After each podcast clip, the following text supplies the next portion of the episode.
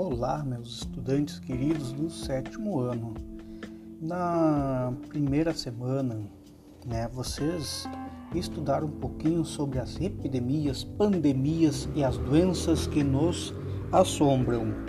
Né? E vocês perceberam que ao longo da história muitas doenças assombraram a humanidade, certo? E muitas delas realmente levaram, ou melhor, ceifaram um termo medieval, o ceifar, ceifaram milhares de vidas né, dos seres humanos.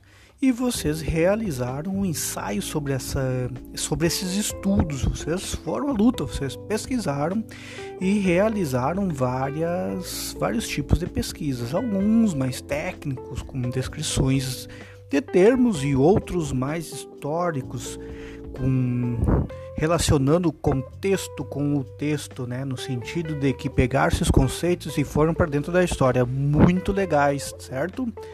Era uma atividade para vocês desenvolverem com bastante tranquilidade e isso eu percebi de vários dos trabalhos de vocês, né? Mas é só um parecer, este é só um parecer né, positivo em relação às produções de vocês. Parabéns, sétimo ano. Muito legais esta ativi estas atividades que vocês realizaram.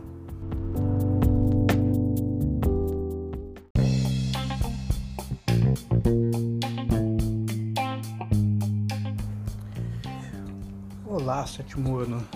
Tudo bem? Na segunda semana vocês realizaram os exercícios sobre os reinos francos e o Império Carolíngio, né?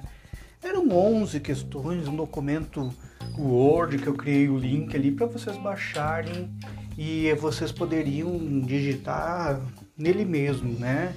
Responder as questões.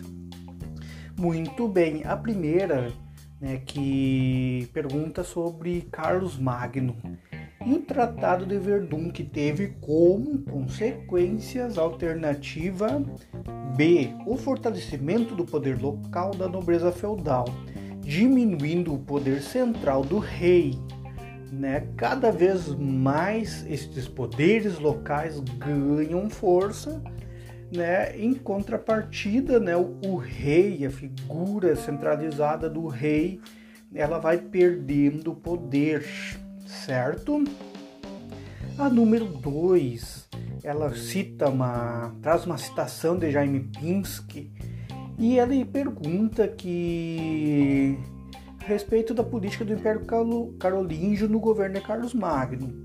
E o objetivo da política poderia ser definido como letra D, uma tentativa de restaurar o Império Romano com vistas a promover a união da cristandade da Europa Ocidental. Vocês podem fazer as revisões de vocês e vocês vão encontrar né, sempre essa relação do Império Carolíngio, desses reinos aí mais organizados que ganham proporções de império, com uma tentativa de restauração do Império Romano e fortalecimento do, da cristandade no mundo ocidental, né? É uma das grandes marcas do período. A, a questão número 3, ela, no caso, apresenta aí algumas alternativas, né? E pergunta quais são as corretas. Neste caso, Vamos lá. Número 1. Um, uh, primeira, né? Número 1. Um, as características regionais da Europa explicam-se, em parte, pela diversidade de povos que invadiram o Império Romano após o século II. Francos e burgúndios, na Gália. Anglos e saxões, na Inglaterra. Lombardos, Itália, entre outros. É verdadeiro ou é falsa? É verdadeira, né? O... Segunda, o Império Carolíngio, cuja origem remonta à unificação das tribos francesas feita pelo rei Clovis, teve seu auge durante o curto período da vida de Carlos Magno. Não houve unidade administrativa após o governo do seu filho Luís o Piedoso. É verdadeira. Seguindo o baile para a terceira, Maomé criou para os árabes uma nova forma de organização política e social, cujos laços de união baseavam-se na identidade religiosa e não nos laços de sangue, com isso lançou as bases de um Estado teocrático muçulmano que, entretanto, não conseguiu manter por muito tempo a sua unidade. Muito bem, essa que mais poderia gerar confusão. Por quê? Porque nós não estudamos ainda o islamismo. Então essa geraria uma dúvida que poderia ser sanada, por assim dizer, a partir de uma pesquisa rápida na internet, certo? E também a, a última aqui, que no caso é a número 4. Esta fala: a existência do Império Bizantino relativiza a afirmação de que a Idade Média é desprovida de formas de organização administrativa centralizada. O Império Bizantino nele persiste por todo o período, né?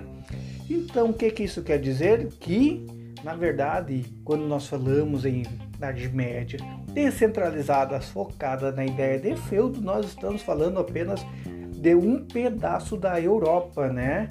que, mais propriamente dito, vai pegar a parte central da Europa, que parte da Península Ibérica vai estar dominada pelos muçulmanos e o Império Carolíngio no leste, o que, que vai acontecer? É um império centralizado.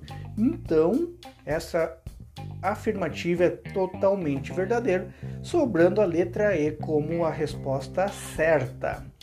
A questão número 4 era da UFMS, certo? E perguntava acerca da história do Império Carolíngio. E aí perguntava o seguinte: é, é correto afirmar que. E aí marcar a alternativa correta. E a alternativa correta é a letra B. O chamado Renascimento Carolíngio também significou um reflorescimento das letras e das artes. Apesar do Carlos Magno não ter muita afinidade com as letras, ele era um apreciador, não é, desta deste conhecimento e ele instigou os seus súditos, por assim dizer, a procurar o conhecimento. Letra A.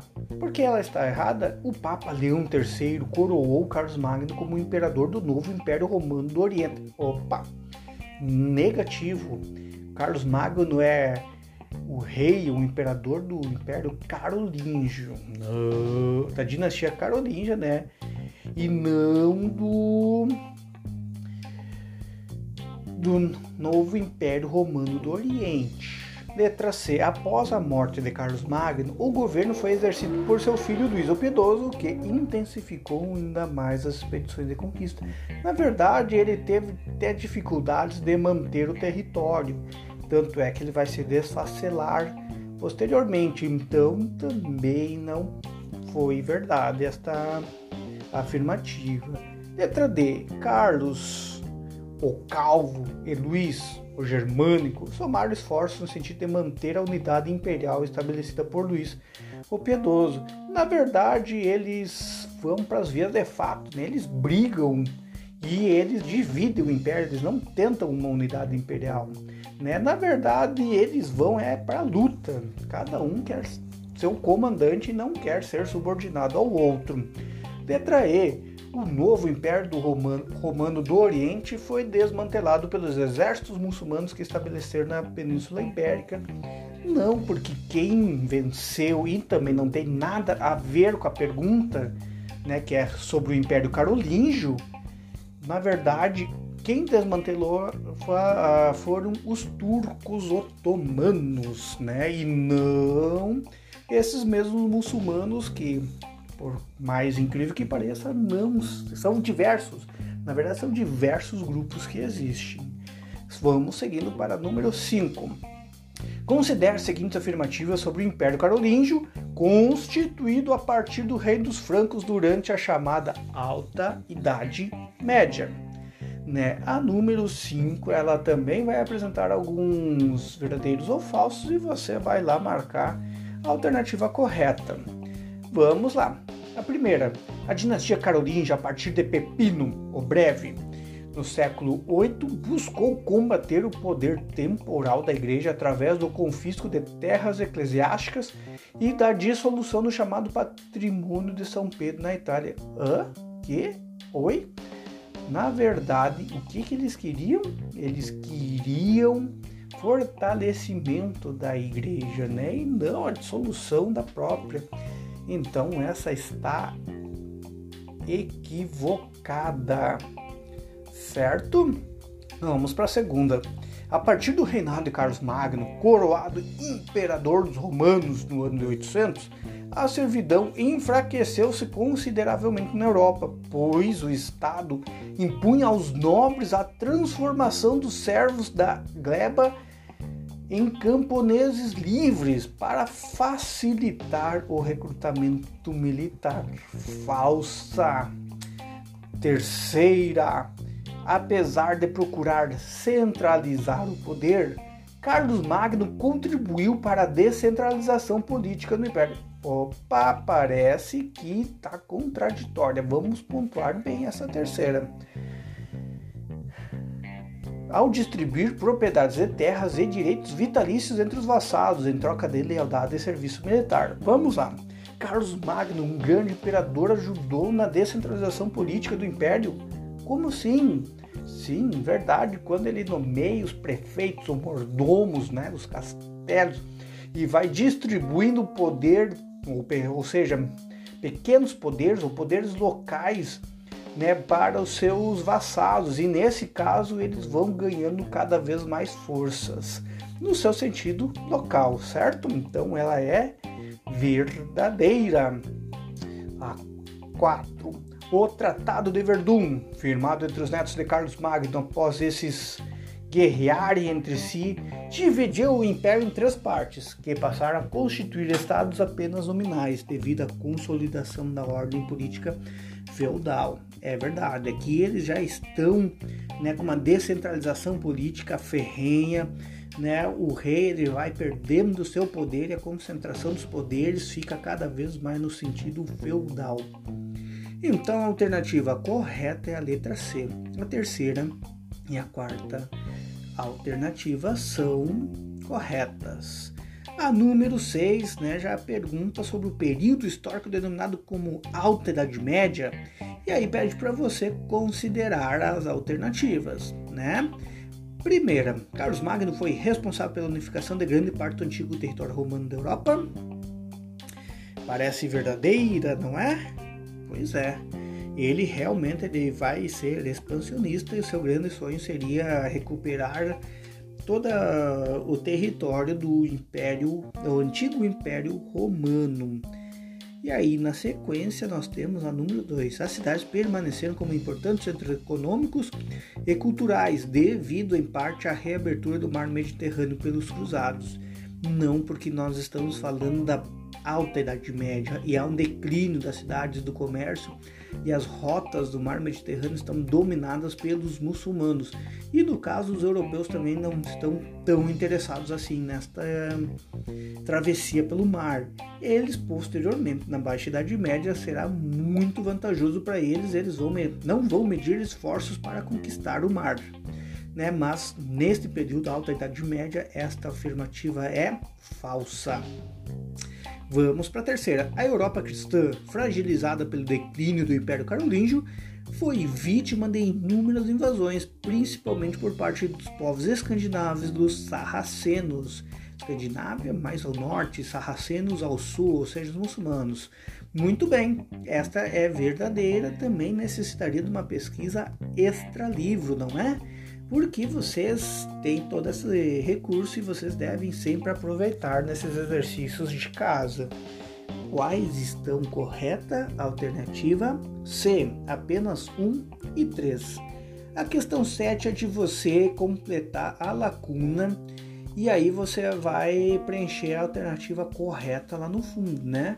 A 7, vamos lá. O sistema feudal que se constituiu na Europa Ocidental entre os séculos V e X é fruto da progressiva integração entre estruturas sociais romanas e germânicas, sendo o modelo clássico desse sistema estabelecido no reino dos francos, sobretudo a partir da fragmentação do Império Carolíngio. Alternativa C. Número 8. Dentre os vários reinos bárbaros que se formaram na Europa após a queda do Império Romano Ocidental, um teve grande destaque em virtude de personagens como Clovis e de Carlos Magno. O grupo germano organizado de tal reino foi o dos, por favor, essa aí era muito fácil, que era dos francos. Letra D. A número 9 da Unesp, uma faculdade que sempre faz exercícios assim bem pensados. Vamos lá, é uma citação de Robert Lopes, né, do Nascimento da Europa, e pergunta: Pepino, o breve, tornou-se assim o primeiro rei da dinastia tan, tan, tan, carolíngia, né? Pepino ele inaugura a dinastia carolíngia. Muito bem. Número 10. Dentre, dentre os reinos bárbaros surgidos após as invasões germânicas e o fim do Império Romano, o reino franco foi mais importante porque os reis francos se converteram ao cristianismo e defenderam o Ocidente contra o avanço dos muçulmanos. Letra A, correta. Por que, que a B está errada? Porque o Reino Franco se tornou mais importante porque promoveu o desenvolvimento das atividades comerciais entre o Ocidente e o Oriente através das cruzadas? Não. As cruzadas não coexistiram com este reino que ele está citando no enunciado da questão. As cruzadas são posteriores, então ela é falsa por isso. Letra C. Nesse período, a sociedade feudal atingiu sua formação clássica e o apogeu econômico-cultural. Oi? Não. O feudo ele vai ser um pouquinho depois e vai abarcar a Baixa Idade Média, inclusive, né? Vai ser posterior, posterior a, ao estabelecimento do Reino Franco. A letra D. Houve uma centralização do poder e viveu-se um período de paz externa e interna o que permitiu controlar o poder dos nobres sobre os servos. Na verdade, não foi um momento de paz, não foi um período de paz, porque existiam rebeliões internas. Em determinados momentos até foi, foram controladas esta, estas rebeliões, porém muitos invasores externos estão ameaçando a Europa e não há paz nesse sentido, né? Então essa afirmativa é negativa, no caso é falsa por causa deste, desta frase. Muito bem. Letra E. Os reis francos conseguiram realizar uma síntese entre a cultura romana e oriental. Opa, é, que, hã? Quando? Onde? Hã? Não, não, não, não, não, já começou errado. Que serviria de inspiração ao renascimento cultural do século XIV. O renascimento cultural do século XIV vai se inspirar na antiguidade clássica e muito boa parte da cultura romana, mas não em relação ao Oriente. Apesar de beber algumas coisas do Oriente, não está certa esta afirmativa, né?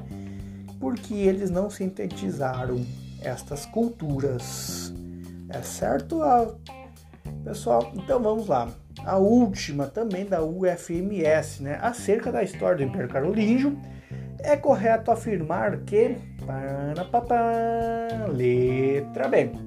O chamado Renascimento Carolíngio também significou um reflorescimento das letras e das artes. No caso, esse renascimento né, refloresceu as letras e as artes. É um, uma marca do Carlos Magno. Letra A. O Papa Leão III coroou Carlos Magno como imperador do novo Império Romano do Oriente? Não, não, não, não. Carlos Magno não foi imperador do novo Império do Oriente. Letra C. Após a morte de Carlos Magno, o governo foi exercido por seu filho Luís, o Piedoso, que intensificou ainda mais expedições de conquista. Na verdade, ele enfrentou dificuldades para manter o território. Letra D. Carlos, o Calvo e Luís, o Germânico, somaram seus esforços no sentido de manter a unidade imperial estabelecida por Luís, o Piedoso, não, porque eles brigaram muito pela, pelo domínio do império e acabaram fragmentando o império, dividindo-o. Letra E. O novo Império Romano do Oriente foi desmantelado pelos exércitos muçulmanos que se estabeleceram na Península Ibérica. Não, foram os turcos otomanos, que é outro grupo muçulmano, e não o mesmo necessariamente daqueles que dominaram a Península Ibérica, ou seja, Espanha e Portugal. Pessoal, é essa a correção. Espero que vocês tenham conseguido todos aquele forte abraço!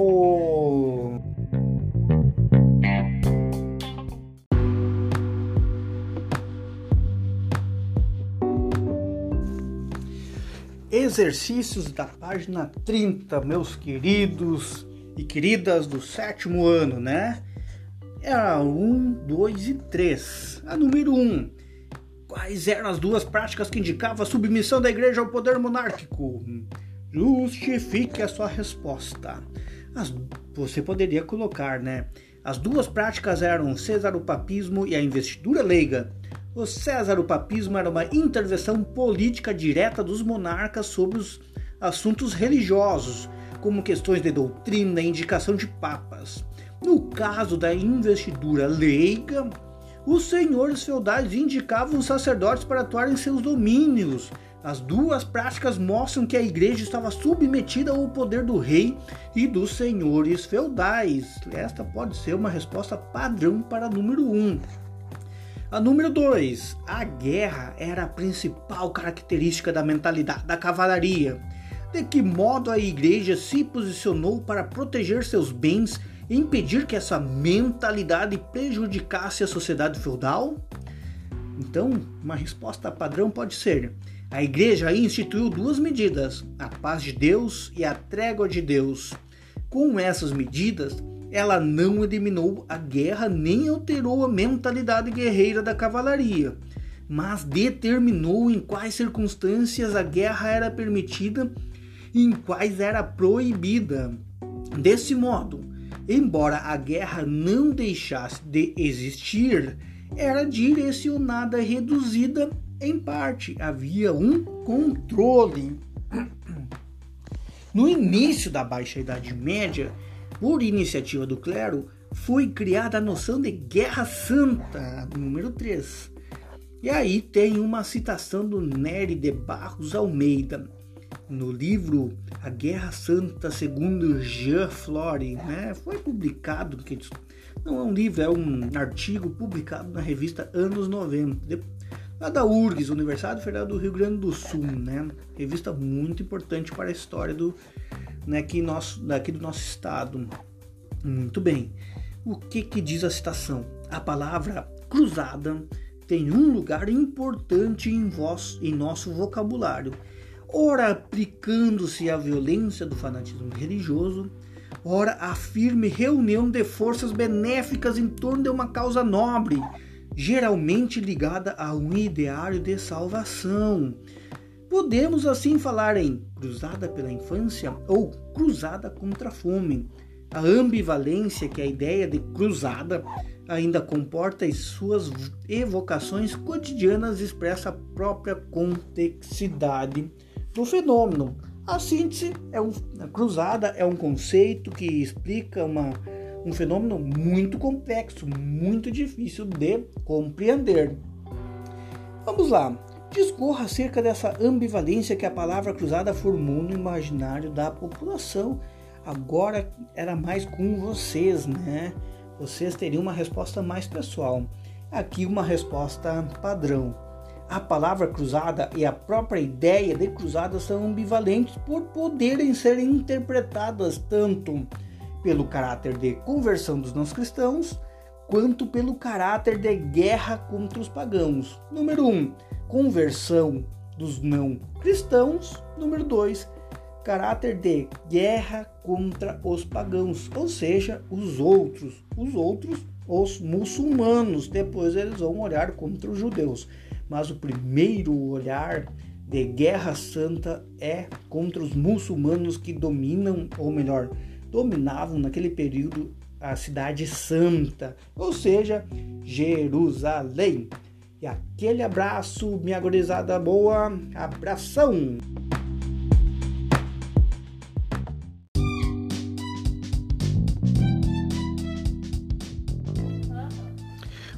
Estudantes do sétimo ano. Agora é correção das aquelas uh, caça-palavras, né? E ali vocês encontraram cruzadas, Terra Santa, Jerusalém, muçulmanos, hospitalários, Guerra Santa, camponeses, nobres, mar Mediterrâneo, Idade Média, árabes, Maomé e Papa Urbano. E nesse caso, Papa Urbano II. E aí né, necessariamente descrever um pouco dos significados. Cruzados poderia ser Guerra Santa, poderia ser uh, uma tentativa de conquista da Terra Santa, ou seja, uma guerra religiosa e militar né, contra os árabes, contra os muçulmanos. Terra Santa. Como podemos descrever Terra Santa? Terra Santa, lugar sagrado, no caso, né, era Jerusalém. Né? Todos queriam ter posse de Jerusalém porque era a cidade dos profetas. Muito bem. Muçulmanos, seguidores do islamismo, né? Pode ser bem simples esta descrição. Hospitalários eram aqueles cavaleiros lá de Jerusalém que protegiam o templo, não confundir com os templários, né? Mas eles são uma espécie de primos dos templários. Guerra Santa, no caso, pode ser também considerada como uma jihad, J-I-H-A-D, né, para lá os muçulmanos. Muito bem, normalmente é um, considerado assim, a grosso modo, a guerra dos fiéis contra os infiéis. Os nobres, os nobres são aqueles que eram detentores das terras ou de prestígios, no caso prestígio social, político, econômico, militar, né? Os camponeses eram aqueles que trabalhavam na terra, que era a força produtiva do período medieval. O mar Mediterrâneo era um, até hoje ele é, né, um dos mares mais importantes do planeta que no caso, ele recebia inúmeras rotas comerciais né, e virou alvo de disputas ao longo da história. Todo mundo queria dominar o mar Mediterrâneo por causa das suas rotas. Ele liga a Ásia, a Europa e a África, então ele é super importante nesse sentido. Idade Média poderia, né, poderíamos colocar que é um período da história em que houve o predomínio cultural da igreja, economicamente o feudo, né? E uma série de lutas, né, que caracterizam as próprias cruzadas, né, a Guerra dos 100 Anos, entre outros exemplos que vocês poderiam colocar para descrever a Idade Média. Poderiam falar também dos cavaleiros, dos nobres, dos camponeses, do excesso de religiosidade, do seu sentido em que o predomínio cultural né, avançou e se tornou como uma espécie de doutrina focada apenas em Deus, né? E nesse sentido nós poderíamos também pensar esta religiosidade medieval. Os árabes, vocês poderiam descrever os muçulmanos ou seguidores de Maomé, né? Eles seguiam o islamismo. De um modo geral, é um termo que caracteriza também os muçulmanos.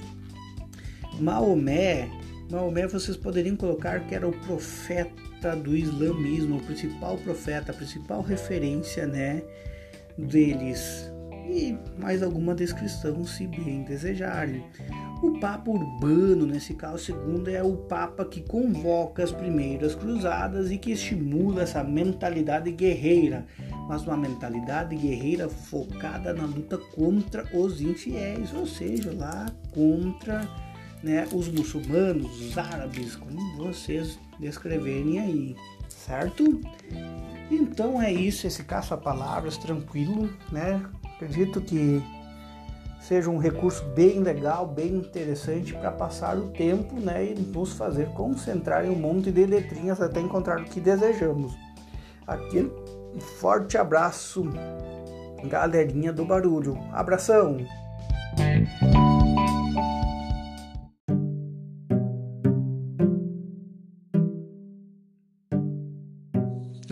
estudantes do sétimo ano, né? Agora os exercícios da página 34 e 35. Muito bem.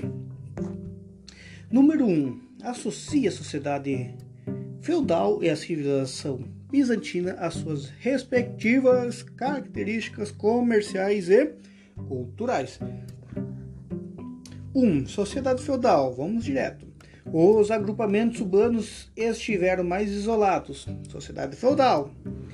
A ruralização tornou-se uma característica comum em grande parte do território. Sociedade feudal. E a civilização bizantina fica com as atividades comerciais foram favorecidas pela localização geográfica, sim, ela ligava a Ásia à Europa. Então, civilização bizantina. 2. Uh, desculpa, civilização bizantina ainda povos de diferentes culturas conviviam nos centros urbanos. Fortalecimento dos centros urbanos em a civilização bizantina. Número 2. Observe o mosaico da página anterior que mostra Justiniano e seu séquito e discorra sobre a obra. E no caso ali na página né, 33, né, mais superior, fazendo uma breve pesquisa sobre ela. Identifique a localização da obra e liste os objetos que as pessoas representadas estão portando. O que a obra revela sobre as relações entre a sociedade feudal europeia e o Império Bizantino? Vamos lá. Uma resposta padrão, óbvio. A obra está localizada na Basílica de São Vital, em Ravenna, Itália. Na imagem, o imperador Justiniano está portando uma patena de ouro que oferece de presente ao templo sagrado. Do seu lado esquerdo e à direita da obra estão dignatários eclesiásticos. Do outro lado, à esquerda da obra, está uma comitiva militar. Um dos guardas porta um escudo bastante adornado. O eclesiástico que segura a cruz é identificado como Maximianus. E ele é quem? Bispo de Ravenna, nomeado por Justiniano. À direita do imperador e à esquerda da obra está o general Belisário, responsável pela conquista da cidade de Ravenna e expulsão do Ostrogo, dos ostrogodos. A obra retrata um período em que as igrejas de Bizâncio e Roma eram próximas, antes do cisma do Oriente, assim como representa o papel político de Justiniano na luta contra determinados povos estrangeiros e sua tentativa de reunificar o antigo Império Romano. Né, vocês têm essas características pontuais aí e algo mais que vocês tenham percebido, mas fica esta como uma resposta padrão. E aí, uma linha do tempo, certo? A linha do tempo, ela é o seguinte, pede para você inserir, letra A, os séculos correspondentes ao início da Alta Idade Média e ao seu fim as suas principais características. Letra B, os séculos correspondentes ao início da Baixa Idade Média e ao seu fim e as principais características do período. E a letra C, o século e o nome correspondente ao início do período histórico que se seguiu a Idade Média as principais características do período. Então você vai colocar lá na primeira, que já está preenchida. Alta Idade Média inicia no século V, termina no século X.